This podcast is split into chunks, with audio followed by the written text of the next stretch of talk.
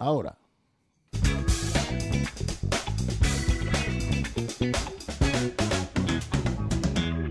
Buenas amigos y amigas, bienvenido a otro podcast, videocast de los típicos de la muela. Y hoy otra vez con el señor Eduardo Alfonso. Bienvenidos, bienvenidos, gente linda, gente de, nuestro, de este, de tú, del mío, de este planeta Tierra. Queremos saludar, como siempre, desearle muchísimas bendiciones a todas las personas que están atravesando en este momento por este fatal virus que nos está afectando de una manera u otra a la humanidad. Pero con fuerza y con sabrosura que seguimos para adelante. Típico de la muela, no hay más nada. Eso, muy bien. Bueno, mira, típico de la muela, hoy tenemos una muela que es conocida por todo el mundo, todo el mundo que le gusta la música cubana o que le gusta la salsa ha oído hablar alguna vez de la clave. Y hoy vamos a dialogar un poco de qué es la clave. Señor Eduardo Alfonso, para ti, ¿qué es la clave? Wow, bueno, eso no, yo no te lo voy a responder así de forma dura, cruda y directa, porque yo tengo una interpretación que va un poco más allá de lo, de lo técnico, va un poco más allá de lo académico. Mi, mi explicación o, lo que yo pueda definir de ese concepto eh, va un poquito más al barrio, va un poquito más a lo que he escuchado, va un poquito más al bailador, a las personas que quieren aprender a bailar, que tienen que utilizar este patrón eh, que es fundamental, va un poco más a, a, las bailarinas y bailarines profesionales. Pero para empezar a hablar de la clave, yo te voy a contar una historia. Te voy a contar una historia. San Miguel del Padrón, mi barrio, el afán, eh, hace muchísimos años, pero muchísimos años, y esto es real lo que te estoy contando. No, no, yo te creo, yo te creo. Yo te sí, creo. porque ya, ya estoy emocionado. eh. Sí, sí, tú emocionate. Eso ¿Sabes qué? En el portal de mi casa, esa tarde, no creo que era un cumpleaños mío, y, y había un grupo de músicos de, de orquestas de primer nivel y músicos de menos rimbombancia, pero estaba, estaba el portal lleno de músicos jugando dominó todo el mundo. Ajá. Dentro de ellos estaban los músicos que sí no tengo que mencionarlos, los músicos de, de- de mi grupo en aquel momento, que era Gelengue Grupo. Ok. Y Rafael Morán, que era el bongocero de Gelengue, profesor del Instituto Superior de Arte para Extranjeros en Cuba, estaba en la Tropical. En ese momento, Pupi, César Pedroso, estaba ensayando eh, lo que hoy se conoce como Pupi los que son son. Ajá. Eh, y estaban pasando, tengo ya los pelos erizados, estaban pasando un tema, ensayando un tema, que Rafael con una, fíjate si hace años que tenía una eh, Walkman de cassette, Ajá. eh, grabó el, la entrada de un tema que Pupi estaba montando para que lo tocara Changuito. Rafael salió de la tropical del ensayo y fue para mi casa porque la fiesta era en mi casa. Y, y quién te dice a ti que, bueno, paró, la, paró dominó, lo paró todo caballero, lo que traigo aquí, lo que traigo aquí. A ver, musicones, ¿quién me dice dónde está la clave? Recuerdo como si fuera hoy, can, can, can, can, pa, qui, pa, qui, pa, y can, can, can, can. Y mi sobrino Junior, insisto, nadie, con el mayor respeto de todos los que estaban ahí, estaba música hasta los jambán, nadie la vio pasar. Y mi sobrino Junior, con cuatro años, vino corriendo de la cocina y me dijo, papi, mírala aquí. Entonces, ya eso te, por ahí empiezo a darte mi primera respuesta con la clave. Es un problema espiritual, conceptual. Para mí la clave y el alma van unidas, van de la mano. Wow. Conozco, entiendo, he visto un montón de rumberos en mi barrio. Gente que fueron a la escuela a comerse la merienda, aquí, bajito, de verdad. Pero cada, cada cual Dios toca con una varita mágica. Y esa gente cogen la clave y la parten en 400 pedazos.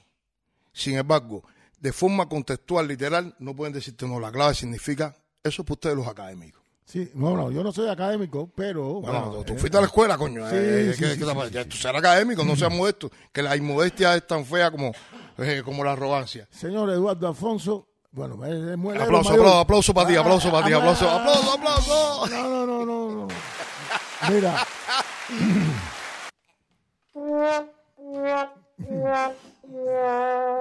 Mira, eh, hay algunos eh, significados eh, teóricos, ¿no?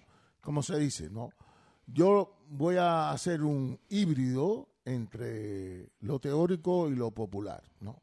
Para mí la clave es un patrón rítmico que eh, en algunas etapas de la historia de Cuba, de la música, se, se vino utilizando de diferentes maneras.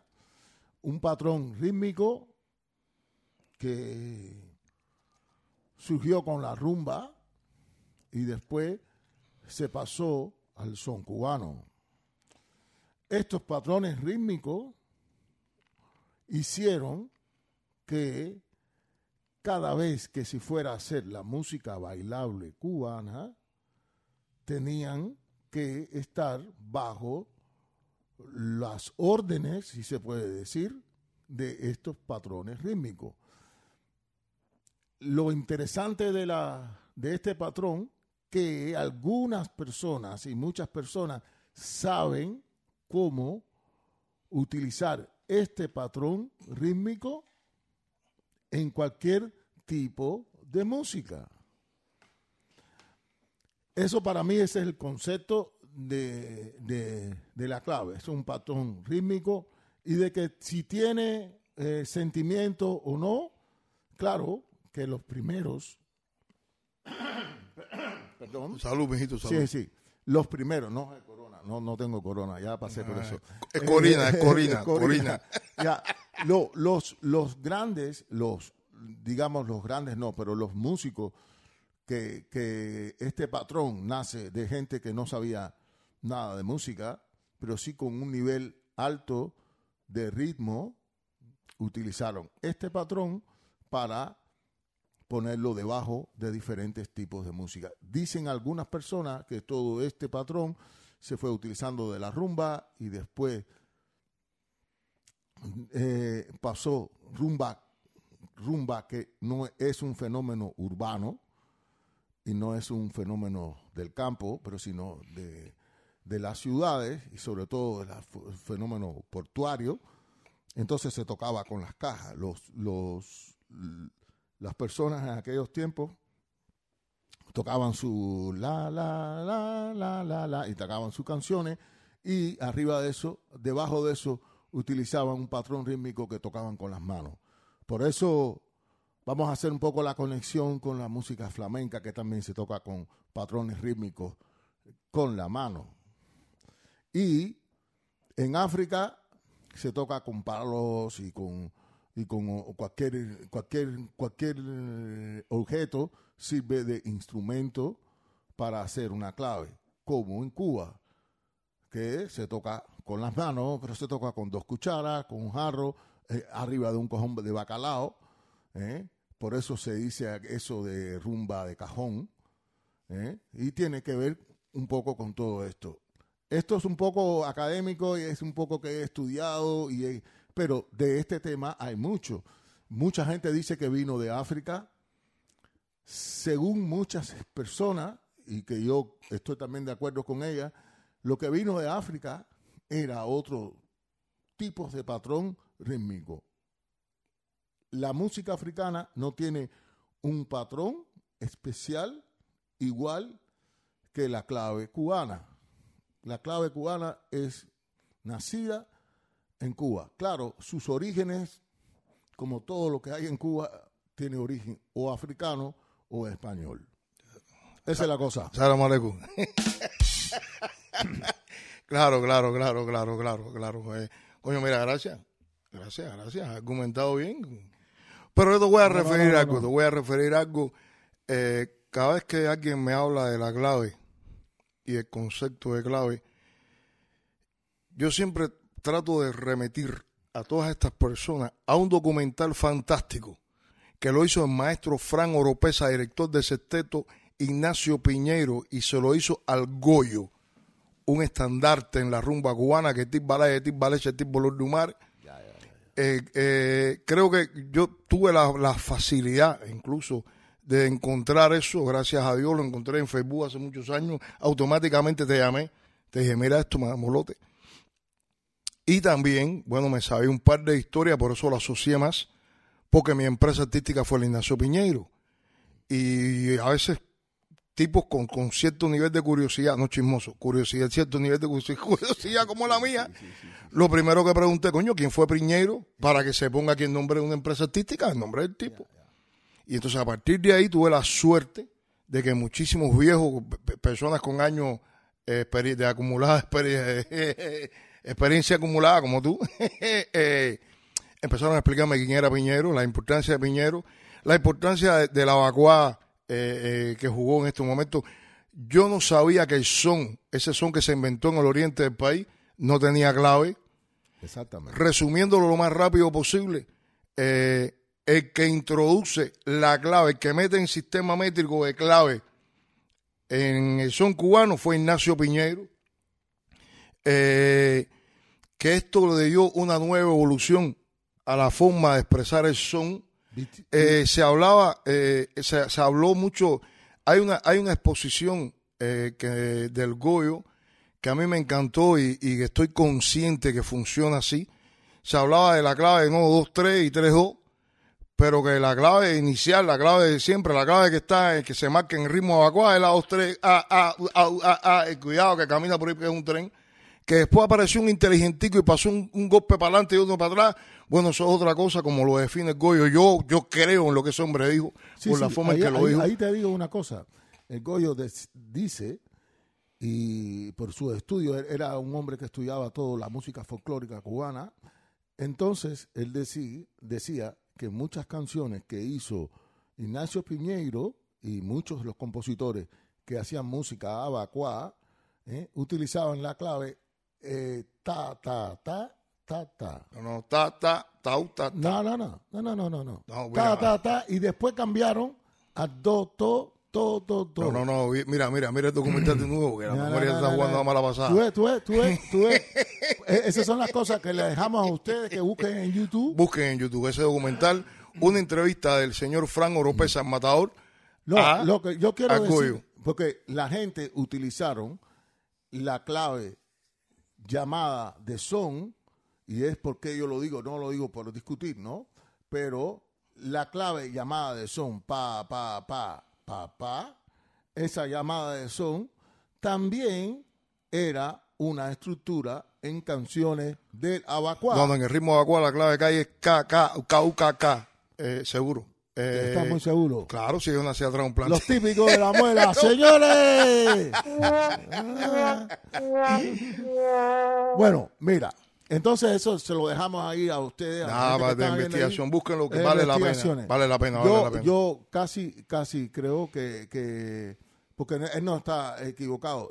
Eh, Ignacio Piñeiro tiene canciones que la hizo con este tipo de clave y después hizo con las dos claves, pero las dos es la misma clave. Simplemente es eh, la distinta forma de donde empiezan el canto y la percusión. Pero vamos a seguir un poco para adelante, ¿no? De, ya, porque tú sabes, Molode, eh, a mí me, me, resultó muy interesante.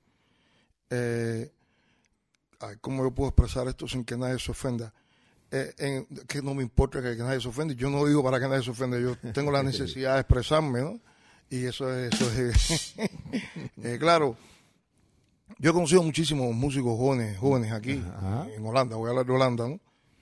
Y, incluso a mi propio hijo, eh, que por necesidades de, de, enseñar a bailar a las personas, para que la gente pueda bailar y pueda amarrarse en un patrón rítmico, tienen que enseñarle qué cosa, cómo se define este concepto de la clave. Entonces ella ha tenido que, profundizar gracias a, su capacidad investigativa y carajo bendito.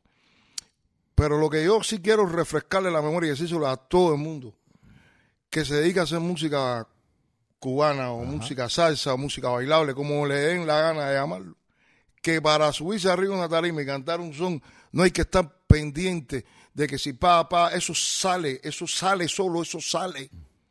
Ya, no, mira. Eso está en el alma y si Eh, no la eh, tiene en el alma, dedícate a empinar No, papalote. mira, mira, Eduardo, ahí yo discrepo también. eh, hoy estamos en el punto de. de- Las contradicciones generan desarrollo. Sí, sí, sí. Mira, Siempre que no sean antagónicos.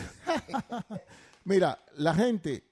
eh, tú dices que tú, igual, que la llevan en el alma.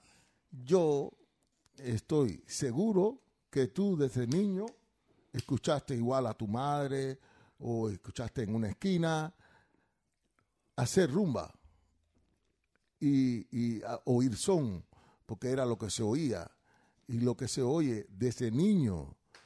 Y ahí nosotros estamos completamente equivocados si estudiamos la clave de una forma auditiva, no de una forma didáctica en una Ah, escuela. correcto, correcto, correcto, Ole, correcto, correcto. Entonces, ¿qué pasa? Correcto. Que tenemos un camino cuando ya empezamos a ser músicos, que tenemos ya de 17 y 18 años, y cuando empezamos a hacer la música cubana, dicen, no, pero ustedes la llevan en el alma. No, no, no, no. Nosotros la llevamos desde niños que estamos escuchando. No, no, seguro, seguro, seguro, seguro, seguro. Eh, Tienes toda la razón. Y ejemplo de eso es Idalia Hilaria Herrera Cuy, que tipo balay, tipo balay, ese tipo Lourdes Humares, la mujer que me trajo al mundo. Ya, Mi mamá nació en el solar de los quemados en Marianao. ya, y ahí lo que se hacía era rumba. No, no, no. eh, eh, debajo de la cama de mi tía no había, de mi difunta abuela, que yo la tengo en la gloria, no había una maleta con ropa, lo que había eran las tumbadoras de mi tío Víctor. Ya, ya, ya. Entonces, Eh, y mi mamá todo lo cantaba, "Ve, de mi niño". Eso le salía del alma, estaba ahí. y Entonces eso es lo que uno está escuchando. Ese es el principio de la clave. Mira, entonces hacen una clave. Eso lo hicieron los esclavos hace siglos atrás. Y entonces nosotros seguimos con esa tradición que es una clase. Eh, Estamos aprendiendo, todo el mundo estamos aprendiendo por la repetición de muchos años y de siglos haciéndonos eso. ¿Cómo nosotros podemos creer que personas de aquí, de Europa, no tengan que agarrarse a algún sistema, alguna estructura para aprender eso que nosotros nos, nos venimos, venimos heredando desde que somos unos niños. Eh, ese es mi, mi criterio. No, no, te sobre- lo respeto, te lo respeto, te lo respeto, absolutamente te lo respeto. Mira, te voy a poner una historia, te voy a poner un ejemplo eh, docente. Y voy a tratar de, de establecer una pequeña relación El, entre... el señor profesor, típico de la muela. Sí, está bien, lo voy a aceptar. Gracias, gracias, gracias por el piropo. Eh, coño, anúnciame pronto en eso. Sí, sí, te, sí. te sí. digo, Señoras y señores, aplausos, ¿eh? el típico de la muela, el Ah. profesor. Amén. Aplauso, aplauso. Mira, cuando tú trabajas, tú te encuentras un maestro primario, por ejemplo, un maestro primario, un tipo que hizo sus estudios de técnico medio y tiene 15 o 20 años dando clase, por ejemplo, en primer grado, grado importantísimo dentro de la enseñanza eh, de un ser humano y tú ves que ese hombre quiere enseñarle los números a los niños. Por ejemplo, pone dos pelotas y le representa el don en la pizarra. Y pone dos pelotas aquí y pone tres guantes de este lugar. Y compara, bueno, eh, acá, ¿cuántas, ¿dónde hay más eh, objetos? ¿A la derecha o a la izquierda? Y por ahí te puedo pues, ejemplificar, ya sabes por dónde vengo. Sí, sí, sí. sí. Eh, ese maestro le está definiendo, sin él mismo saberlo, le está definiendo que número es el conjunto de los finitos, del cardinal de los conjuntos finitos equipotentes. A él no necesita saber qué es el cardinal de los conjuntos finitos equipotentes. Sin embargo, lo que necesita es poder aplicar esto y enseñar esto de esta manera y el niño está recibiendo el concepto de número limpio, claro y sólido. Yo pienso que con el concepto de la clave pasa lo mismo. Exacto. Eh, yo he escuchado eh, ahora que, que, bueno, un poquito el oído se va perfeccionando un poquito más y, y nos interesa antes de empezar a hablar aquí cuatro cosas, eh, a buscar un poquito más de información. Eh, yo he visto rumberos y gente tocando percusión que dice, coño, y, eh, y este tipo dónde está, y suena, ve que suena hipócrita, pero cuidado, está dentro del patrón métrico. Claro, claro, porque de eso se trata. A correr, que se escapó el es, tete. un, es, un, es un patrón eh, eh, eh, rítmico que pasó en la música popular bailable. Y lo, lo más triste de, de toda esta historia para mí es que la gente encargada de escribir la música cubana no se dedicaron, no vieron con una gran importancia escribir sobre temas tan interesantes y tan importantes para la vida social en Cuba como la clave y el son cubano y la música africana, afro, afrocubana, música de negro, todo esto. En aquellos tiempos la gente que escribían, que tenían el control, que tenían el dominio de, de poder escribir para que quede a la, post, a la posteridad, no estaban interesados en nada de eso. Eso... Aplauso. Sí, sí. Entonces, nosotros, ahora los músicos jóvenes, solamente nos, nos toca un trabajo muy difícil, que es poder eh, dar a, conocer realmente nuestras cosas, nuestra cosa auténtica, nuestra parte cultural, que es esto, la, música, la clave cubana. Ya, y, y, poder tener ciertos elementos para poder defender con, con dignidad, porque hablamos de Piñeiro, pero cuando yo escucho hablar a, a venezolanos, puertorriqueños, sí, sí. neoyorquinos, con el amor y el respeto que hablan de Arsenio Rodríguez, a mí me da vergüenza. Ya. Yo, yo vine a saber quién era Arsenio Rodríguez por accidente, eh, a verlo físicamente, yo ni sabía que Arsenio era negro, no había, visto, no había visto nada de eso. Arsenio Rodríguez es uno de los casos de verdad que, que, son de los de los que no en Cuba se, se en Cuba nadie habló de Arsenio. Mira, en dos palabras no tenga no se te no, la lengua. no, no, que aquí no. está aquí no estamos en la reunión del núcleo de la Piñeiro. Eh, eh, nadie hablaba de Arsenio con el respeto que hay que hablar de Arsenio sí. con lo que Arsenio representa para la música popular cubana. No pero te, lo, y lo que la clave igual. Lo, lo que quiero decir es que yo que estudié música música en Cuba desde niño estudié eh, y tú fuiste niño bueno, sí. Ah, yo pensé que habías nacido así. Sí, sí, sí. bueno, entonces, los típicos de la muela, muelero mayor. Entonces, eh, eh, allí no me enseñaron, no me hablaron nunca de, como él dice, de Arsenio Rodríguez. O oh, me lo pasaron por arriba. Y de la música cubana siempre era muy pasado por arriba. Arsenio Rodríguez, porque ya se sabe, sabido que, que las cuestiones políticas influyeron en la forma educativa en los años a partir del triunfo de la revolución. El que no era afecto a la revolución no podía tener el afecto y el reconocimiento de la revolución. Eso es una de las cosas, de los grandes eh, errores, de las cosas que, mar que marcan nuestras generaciones a partir de ahora, que, que entonces ya.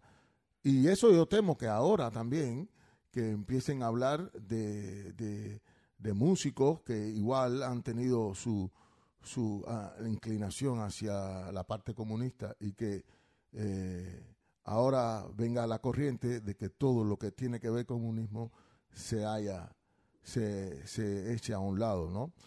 Pero bueno, no vamos a hablar de política porque esto aquí es los típicos de la muela ni nada de eso. Vamos a tocar un temita para salirnos de la salsa y, y, y, y, y la salsa y la clave. Sí, sí, sí. Eh, mira, eh, a ver, que, que, es otro manejo también, otro manejo. E, esos conceptos de que está bien o está mal, eso es relativo. Es yo he escuchado, relativo. yo he escuchado muchísimas, bueno, muchísimas no, yo he escuchado algunas obras, no hechas en Cuba, hechas fuera de Cuba, Ajá. donde han desplazado la clave, pero la han desplazado no a la zona hipócrita, no, que, que está fuera de contexto métrico, que eh, y, y, más cuando tú eres bailador. Ya, ya. Ba y bailador cubano, sobre todo. Bueno, yo no soy tan chauvinista, pero estoy diciendo bailador. No, no, es, es, es, chauvinista, ¿sabes por qué es chauvinismo?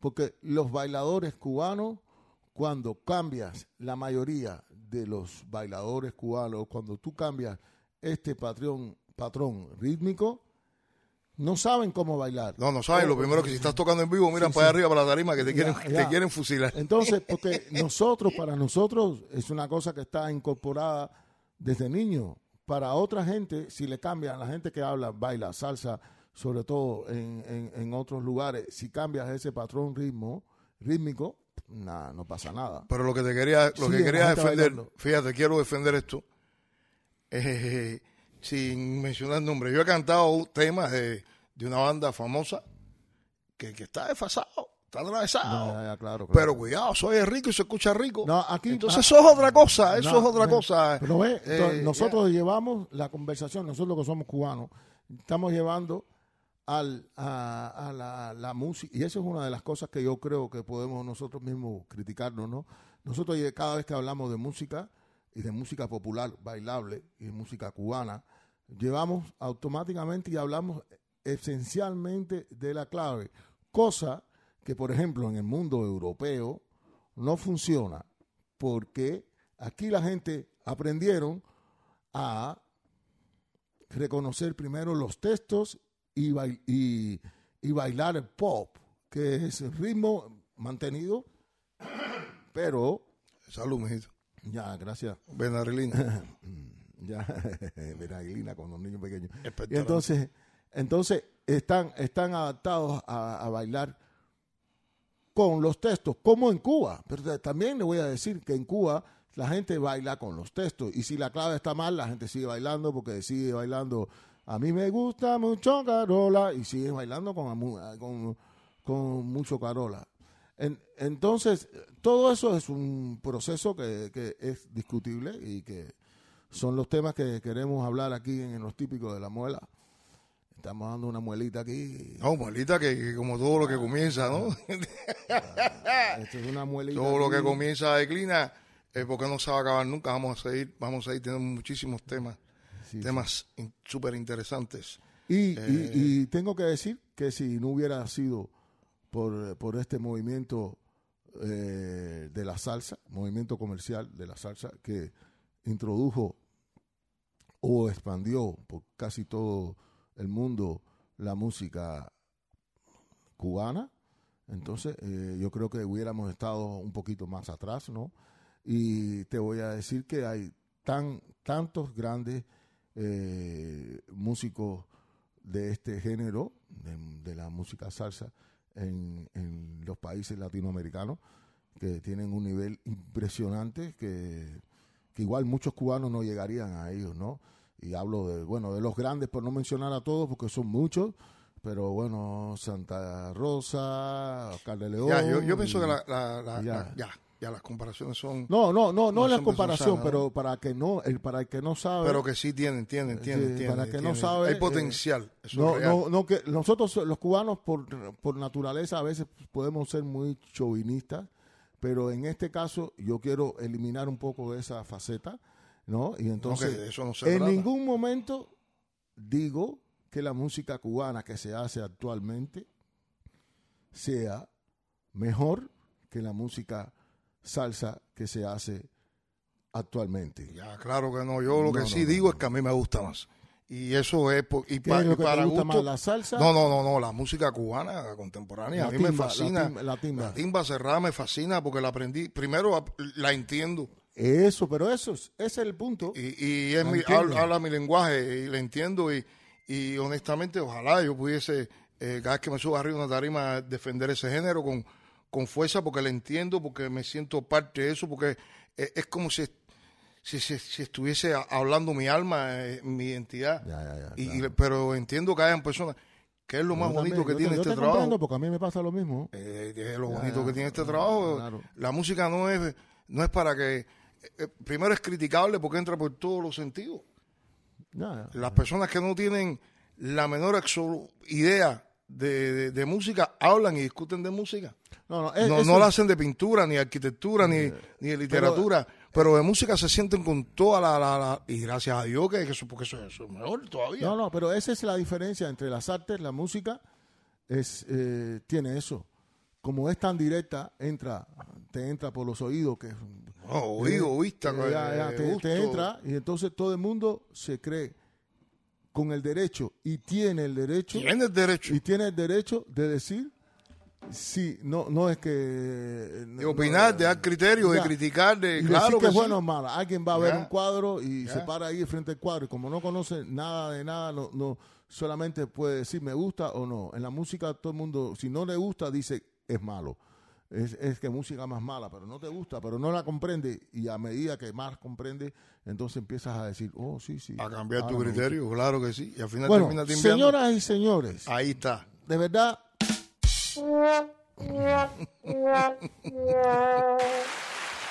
mira, este ha sido la muelita de hoy.